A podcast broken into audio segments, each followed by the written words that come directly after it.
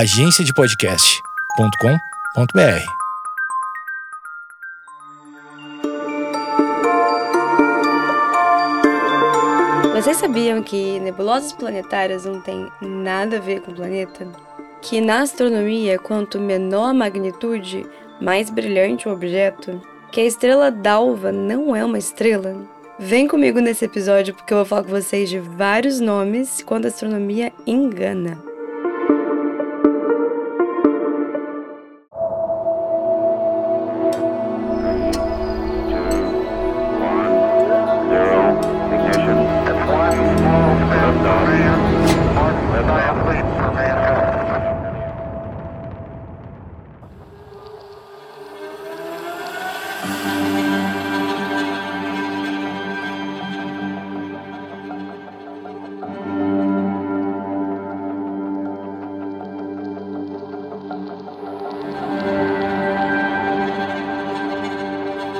Gente, a astronomia tem uma tradição de manter nomes que, em teoria, são errados.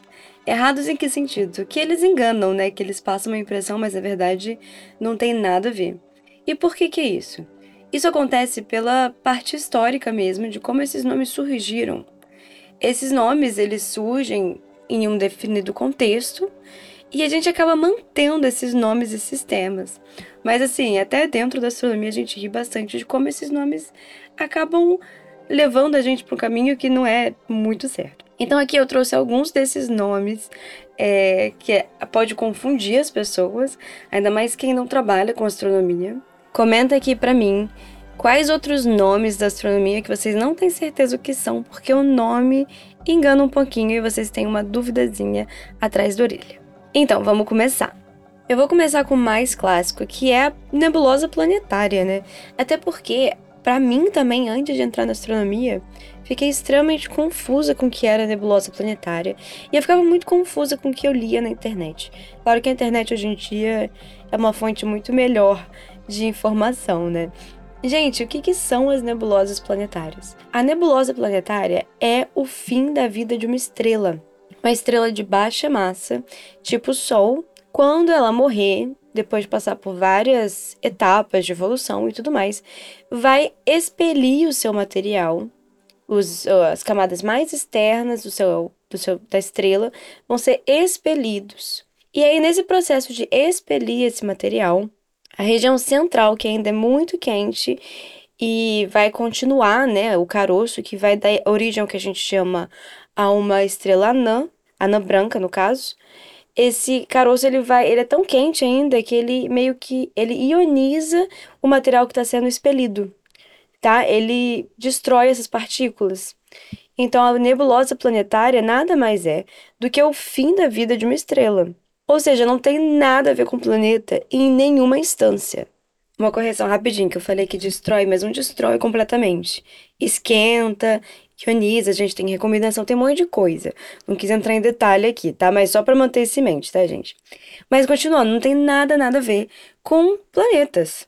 Não tem nada a ver. Aliás, se vocês quiserem saber um pouquinho mais de nebulosas planetárias, é, eu tenho um episódio que chama Quando Morre uma Estrela, que eu falo de vários processos que uma estrela passa quando morre, e também de diferentes tipos de estrela, em diferentes evoluções. Dá uma conferidinha lá, chama Quando Morre uma Estrela, tá lá atrás, é um dos primeiros episódios, bem, não primeiros, mas é um episódio mais antigo mesmo. E se vocês quiserem um episódio só de dissecando nebulosas planetárias, fala aqui comigo, fala no Telegram, que a gente pode arranjar, tá? Tá bom, mas então por que, né, que foi feito esse termo? Por que, que a gente fala nebulosa planetária e por que, que a gente continua falando nebulosa planetária, já que é um termo que confunde? A primeira nebulosa planetária que a gente tem conhecimento de que foi descoberta foi descoberta em 1780 e bolinha pelo astrônomo inglês William Herschel. O que acontece, gente, quando a gente descobre um um objeto no céu que a gente não sabe o que é, fica aquela aquele ponto de interrogação, né? Porque a gente tem que entender o que é esse objeto, qual é a física por trás dele. Quando a primeira nebulosa planetária foi observada pelo Herschel, ele entendeu que era uma era uma nebulosidade no sentido de que quando você olha para o céu, dá para ver que é nebuloso. dá para ver que não é uma fonte pontual, digamos assim. Mas ele também achou arredondado e ele achou semelhante com planetas. Então ele acreditou que nebulosas planetárias poderia ser talvez a etapa antes da formação de planetas, que as nebulosas planetárias dariam origem a um planeta no futuro. Aí vocês podem estar confusos por quê? Porque as imagens de nebulosa planetária mais famosas que a gente observa não parecem um planeta nem um pouquinho, né?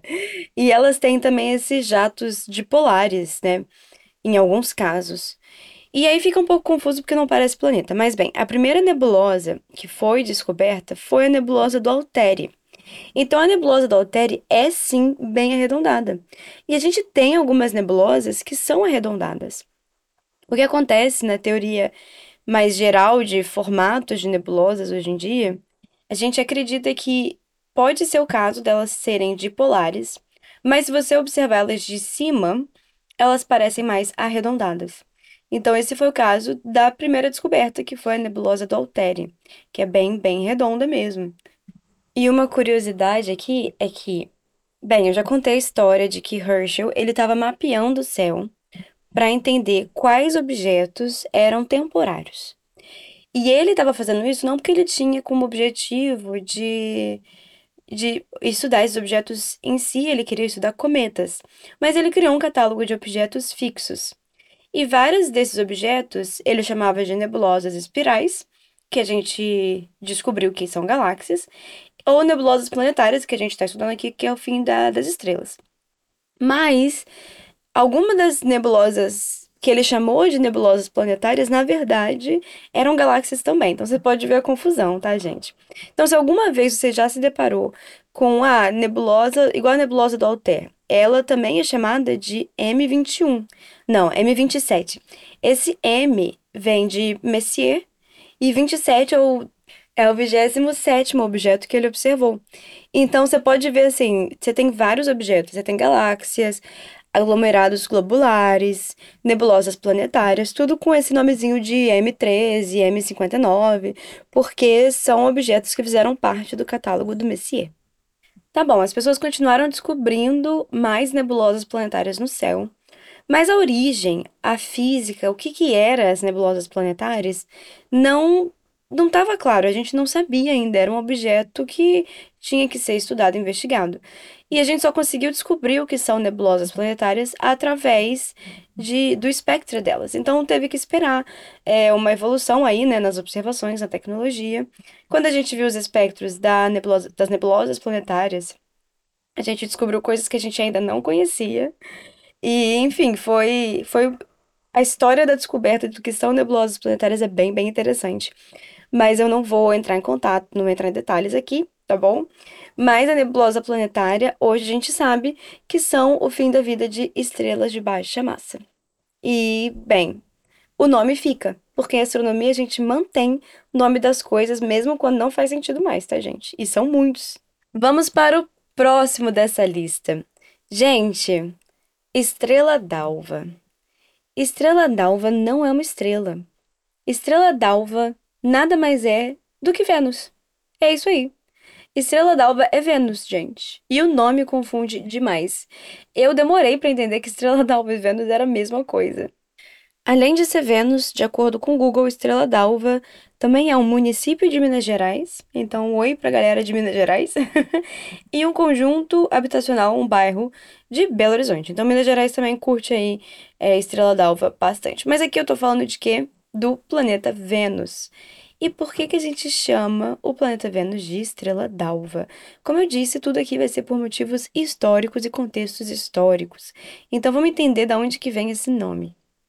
E isso está relacionado é por causa da posição onde Vênus nasce no céu. Então vamos pensar aqui um pouquinho. Quando a gente pensa no sistema solar inteiro, Vênus está mais perto do Sol do que a Terra, né? Então, quando a gente está olhando para Vênus, pensa você, tipo assim, você está sentado no seu quintal e você pode escolher todos os objetos que você quer ver, mas quando você está olhando para Vênus, você necessariamente está olhando para mais perto do Sol. Entendeu? Então pensa assim, quando você está olhando para Júpiter, você está olhando para fora do sistema solar, você pode estar tá olhando para outra direção do Sol. Mas quando você está olhando para Vênus, você está olhando para dentro do sistema solar, você está olhando para perto do Sol. O que que significa? Isso significa que Vênus sempre vai estar no nosso céu perto do Sol. Sempre. Não tem outra explicação. É sempre, sempre, sempre. Para ficar mais claro, desenha aí Sol, Vênus e Terra. Faz uma seta, tipo assim, se você estiver olhando da Terra para Vênus, você está necessariamente olhando para o Sol. Qualquer configuração que você fizer. Então, Vênus sempre vai nascer perto do Sol. E também significa que Vênus sempre vai estar perto do pôr do Sol ou do nascer do Sol. Não tem outra, gente. Não tem outra. Quando ele está um pouquinho mais distante do Sol, é, na órbita dele, né, na elongação, aí ele dura um pouquinho mais à noite. Mas, gente, sempre, tá? O Sol tá se pondo. Você vê uma estrela, entre aspas, brilhante no céu, que tá localizada perto do Sol, é Vênus. Não tem outra. É sempre, sempre Vênus, tá? Por causa disso, nas antigas civilizações, a gente tem uns registros que chama, que fala que tem a estrela da tarde ou a estrela d'alva, que é a estrela da manhã. Então, antigamente, a gente achava que essas eram duas estrelas, não a mesma, o mesmo objeto, né? Com o tempo, a gente entendeu que é Vênus, que às vezes aparece ou no pôr do sol ou no nascer do sol. Né? E esse nome estrela d'alva, porque, bem, a gente achava que era uma estrela, né? E até hoje, se você olha para o céu, é, quem não sabe que é Vênus vai achar que é uma estrela. É assim que funciona mesmo. Então a gente achava que era uma estrela e dalva por causa desse nome aí, de que vem pela manhã, né? Apesar de que também vem muito no pôr do sol. Então essa é a ideia. Estrela d'alva, na verdade, é um planeta. Mas é claro que as pessoas não acham que Vênus é uma estrela, né? A gente ainda usa muito o termo estrela d'alva, e eu acho que popularmente as pessoas sabem que existe Vênus, quando vê Vênus no céu, chama de estrela d'alva sem saber que é Vênus. Mas as pessoas não acham que Vênus é uma estrela, né? Então, assim, eu acho que é um nome que não que confunde, mas não confunde tanto. Acho que é bem fácil de entender que de onde vem esse nome, né? Mas é isso aí, gente. Estrela d'alva é um planeta. Muita gente fica triste quando eu falo isso. Eu ensinei isso pra minha irmãzinha. eu tenho uma irmã mais nova, bem, bem mais nova. Eu ensinei isso pra ela quando ela era muito, muito pequena. Tipo, quando ela tinha uns dois anos. Porque quando ela era pequena, ela gostava muito que eu falasse de astronomia com ela. Ou eu gostava de falar de astronomia com ela e a gente finge que uma criança de dois anos gostava de escutar. Mas eu contei para ela uma vez que, ah, aquele pontinho lá no céu é um planeta, é a estrela d'alva, que a gente chama de estrela d'alva, é o planeta Vênus. Aí um dia desses ela repetiu isso. E assim, as crianças aprendem, né? É, a gente não acha, mas as crianças aprendem. Então ela lembrou, ela sabe até hoje que Estrela d'Alva é um planeta. E falando nisso, eu tenho muito ouvinte que é criança, gente. Então, um beijo para as criançadas. Eu não esperava ter um público infantil. Fico muito, muito feliz. Manda a pergunta de vocês que eu respondo, tá bom? Entra no Telegram pra gente conversar, que eu fico muito feliz de ter um público de crianças. Vou falar mais um aqui pra gente, que é o Quasar. Eu acho que quasar talvez seja um termo não tão popular, é, mas também é um nome que tem a origem, entre aspas, erradas. Quasar é um, uma junção que significa quase estela, que seria quase uma estrela. E por que que é isso? Quando a gente descobriu os quasares no céu, a gente percebeu que eles parecem objetos pontuais e aí a gente tem que entender que quando a gente está observando profissionalmente, não são muitas coisas que são pontuais no céu, tá, gente? Quando a gente observa com telescópios e tudo mais, pouquíssimas coisas são realmente pontuais iguais às estrelas. Então, quando a gente descobriu os quasares, a gente viu que eles também eram pontuais. E isso foi bem diferente, porque tudo que a gente observa, as galáxias, elas são difusas, as nebulosas são difusas, os aglomerados globulares são vários pontinhos de estrelas, os planetas a gente consegue resolver, os discos protoplanetários são difusos, então quase tudo que a gente observa não é pontual. Os quasares, entretanto, eles eram pontuais. E aí foi realmente uma grande incógnita que a gente não sabia o que era. E tudo na astronomia, quando a gente não sabe o que é, descobre, dá um nome para que as pessoas que estão estudando possam se referenciar àquele objeto, né? Ao invés de falar tipo, ah, aquele objeto que a gente descobriu semana passada que a gente não sabe o que é. Então a gente dá um nome, né? E o nome que deram foi Quasi Stellar, que acabou com o tempo sendo abreviado para quasar. Os primeiros quasares foram observados é, no final dos anos 50, tá bom? E o que é legal é que os quasares foram observados em surveys nas ondas do rádio, tá? Então não são observações feitas na parte do visível, são feitas na parte do rádio. E o interessante é que eles são objetos, quando eles foram descobertos, eles foram descobertos como objetos que não tinham uma luz visível correspondente. Então, o que acontece? O mesmo objeto emite em várias, vários comprimentos de onda, né, gente? Então, a galáxia a gente observa no rádio, a gente observa no visível, no raio-x e tudo mais. Só que, que você, quando você descobre um objeto em um comprimento de onda, você vai lá e você observa também outros comprimentos de onda, para entender como que esse objeto se parece. Mas quando os quasares foram descobertos, não descobriram nenhum, nenhuma faixa, nenhuma observação na faixa do visível, que foi também uma bela de uma incógnita. E esses objetos, em pouquíssimo tempo a gente foi descobrindo centenas e centenas deles. E assim, e começou uma corrida para observar uma contraparte no visível, porque a gente não estava conseguindo achar. Até que Alan Sandage, em 1963, ele publicou, é, Alan Sandage e Thomas Matthews publicou uma, um objeto óptico que era né, a contraparte dessa, dessa fonte no rádio. E o interessante é que descobrindo é, esses objetos no óptico, a gente começou a observar o espectro deles e eles tinham espectros anômalos, né? O espectro de luz do quasar, ele é completamente diferente. Enfim, por causa de toda a física por trás e tudo mais. Não vou entrar em detalhes aqui, que não é o objetivo do podcast. Então, sim, a gente chamava e chama ainda quasares, né? Mas o que são quasares? Quasares são buracos negros centrais supermassivos, basicamente. É, tem um episódio só sobre isso que chama Blazares e núcleos ativos em galáxias. É um episódio inteirinho que eu falo sobre é, diferentes observações do buraco negro central supermassivo de galáxias e por que, que a gente tem diferentes nomes. Então, por exemplo, Blazares também faz referência ao buraco negro central supermassivo, é, mas em outra configuração. Não vou entrar em detalhes aqui, mas o quasar ele é relacionado a esses eventos super extremos no centro de Galáxia. Então, se vocês quiserem saber um pouquinho mais, confere lá, é o episódio 16, tá bom? Então tá um pouquinho lá atrás na fila, é de maio de 2022. Então, gente, agora a gente vai pro intervalo rapidinho, tá? E a gente volta já já com mais nomes confusos da astronomia. Você tá curtindo esse podcast? E se eu te falar que existem outros podcasts da família Meia Hora, Educação em Meia Hora, que foi fundada pelo professor Vitor Soares? Isso mesmo, gente. Tem História em Meia Hora, Geografia em Meia Hora, Biologia em Meia Hora, Português em Meia Hora e Inglês em Meia Hora, e cada vez mais essa família cresce. Então, depois que você conferir aqui, corre nos outros podcasts e dá uma conferidinha que em meia hora você pode aprender algo novo.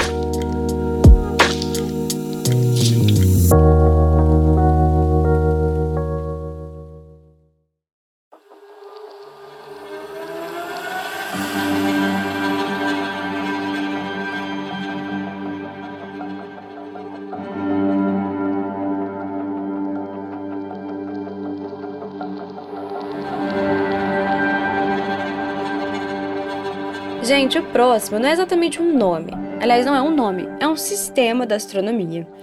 E eu acho muito, muito engraçado, porque a gente tem o que a gente chama de magnitudes, né? As magnitudes, elas são um pouquinho confusas para quem não é da área. Então, deixa eu explicar uma coisa para vocês. Quanto mais brilhante, menor é o valor total da magnitude. Então pensa, qual que é o objeto mais brilhante no céu? O mais brilhante de todos é o Sol, né? Então, a magnitude aparente do Sol, que eu vou explicar já já, ela é de menos 26. Tá bom? Menos 26, porque é o objeto mais brilhante do, sol, do céu. A magnitude da Lua, por exemplo, a magnitude da Lua varia dependendo da fase da Lua, né? Lua nova, cheia e tudo mais. Então, a magnitude da Lua cheia é menos 12. Então o Sol é muito mais brilhante que a Lua cheia, claro. Aí você vai de menos 26 para menos 12. Então vocês já começam a observar como funciona esse sistema, né? Vênus, por exemplo, tem uma magnitude no céu de menos 4.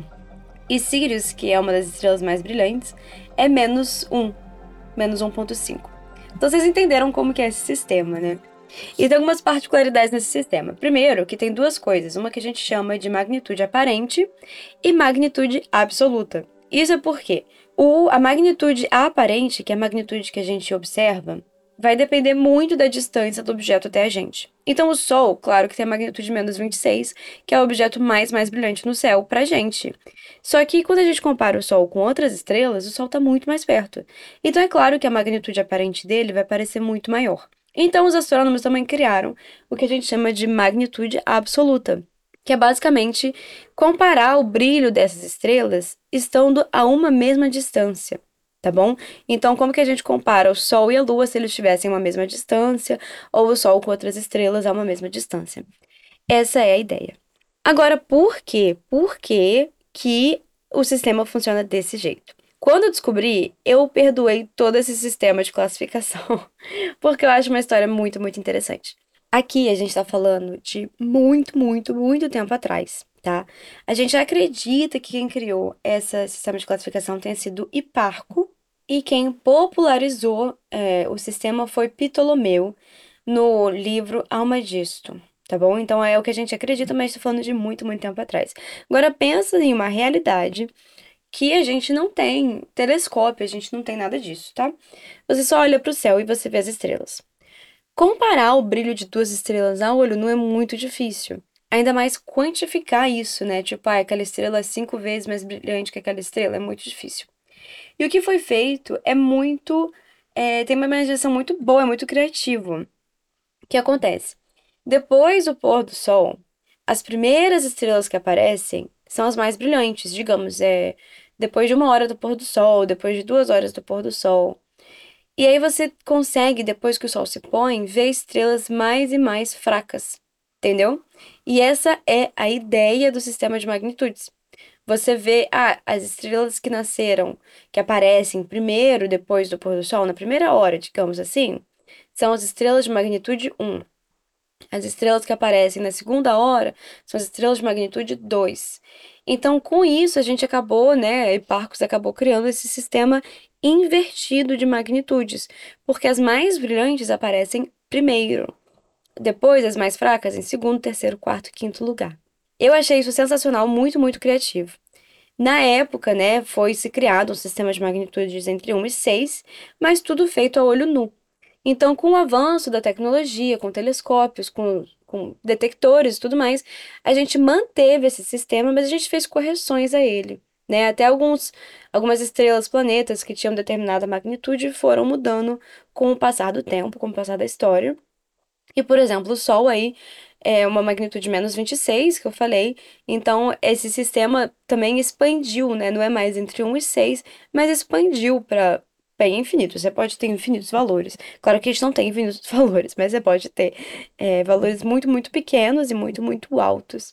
E eu achei é, uma criatividade muito, muito incrível. Eu adoro essa história. Mas é confuso.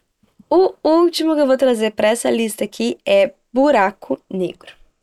Buraco negro é um nome que não tem, assim, bem, descreve a sua natureza de certa forma, mas pode ser confuso porque as pessoas realmente acham que é um buraco.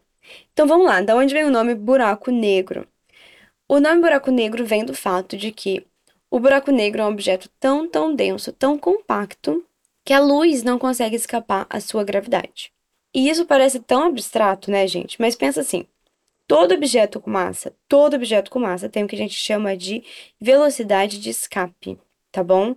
O que é essa velocidade de escape? É a velocidade mínima para fugir desse objeto. Então a Terra tem uma velocidade de escape. Se você pular, você não vai fugir da Terra, mas se você lançar um foguete com uma velocidade inicial x, o foguete vai conseguir sair da Terra. Essa é a ideia da velocidade de escape. E além disso, a gente sabe que a luz viaja com uma velocidade finita. Por causa de Einstein, a gente sabe que a luz não é instantânea, mas que viaja no universo com uma velocidade definida. Juntando essas duas coisas, existem os buracos negros, que são objetos que tem uma densidade, uma gravidade tão forte que a velocidade da luz, que é a coisa mais rápida do universo, não consegue fugir do buraco negro. Entendeu a ideia? Nada foge do buraco negro. Mas ao mesmo tempo, isso não significa que a gente tem um buraco para começo de conversa. e também não significa que é um ralo. É um ralo que tá tipo sugando tudo, não é assim.